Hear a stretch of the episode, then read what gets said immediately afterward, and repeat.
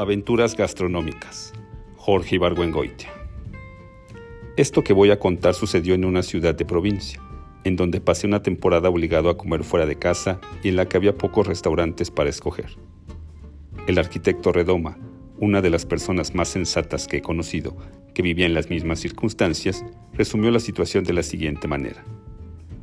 Yo como todos los días lo mismo, lo que se llama aquí comida casera sopa de fideo, arroz y después un pedacito de carne recocida y disfrazada.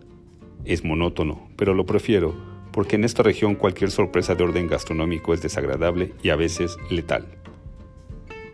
Al mediodía era relativamente fácil resolver el problema porque estaba abierta Las Cazuelitas, que era una fonda del mercado de mucho prestigio y gran tradición.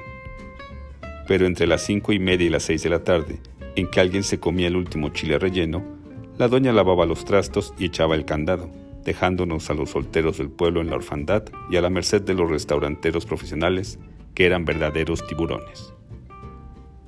El Hotel Moderno, que durante muchos años fue propiedad de cuatro españoles hermanos, dos hombres y dos mujeres, había sido tradicionalmente el puerto seguro y refugio de los dragones de la región. En la entrada del comedor había un letrero que decía, comida abundante y bien sazonada y nadie puede negar que eso, precisamente, es lo que se había dado allí, en vida de los hermanos. Lo malo es que empezaron a morirse de viejos. El primero en caer fue don Paco, el reumático. A los dos años murió doña Rosa. El día del entierro, los dos hermanos restantes dijeron, ha llegado el momento de liar petate, nos vamos a morir a España. Y así lo hicieron, dejando el hotel moderno en manos de un sobrino suyo, cerrado, paturro y recién desembarcado. No sé qué hizo este hombre para enemistarse con el personal que había vivido en paz con los cuatro hermanos durante varias décadas, pero las señales del descontento que reinaban en la cocina le llegaban a uno a la mesa. Una noche, por ejemplo, entre los nabos de la sopa juliana, empecé a leer el encabezado de las últimas noticias, que andaban en el fondo del plato.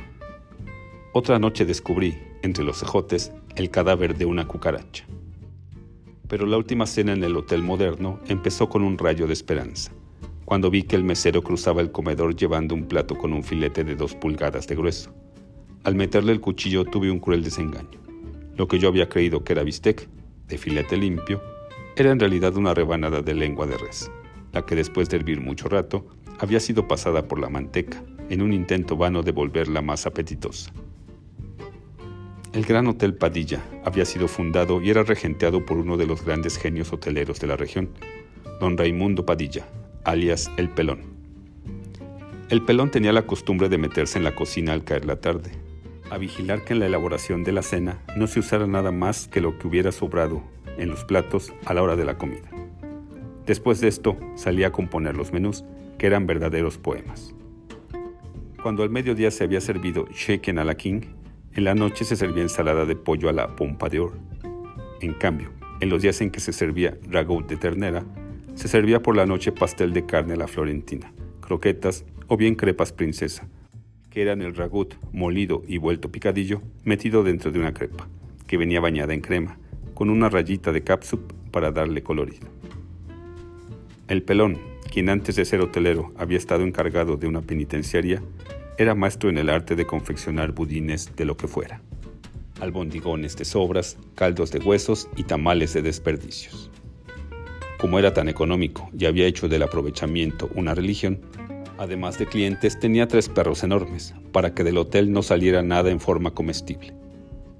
A los que habíamos salido huyendo del hotel moderno y habíamos rechazado el gran hotel Padilla, no nos quedaba más remedio que cenar en la casa Valdés, en donde en los platos no había peligro de malos encuentros, puesto que solo servían frijoles con chorizo, que eran cocinados a la perfección.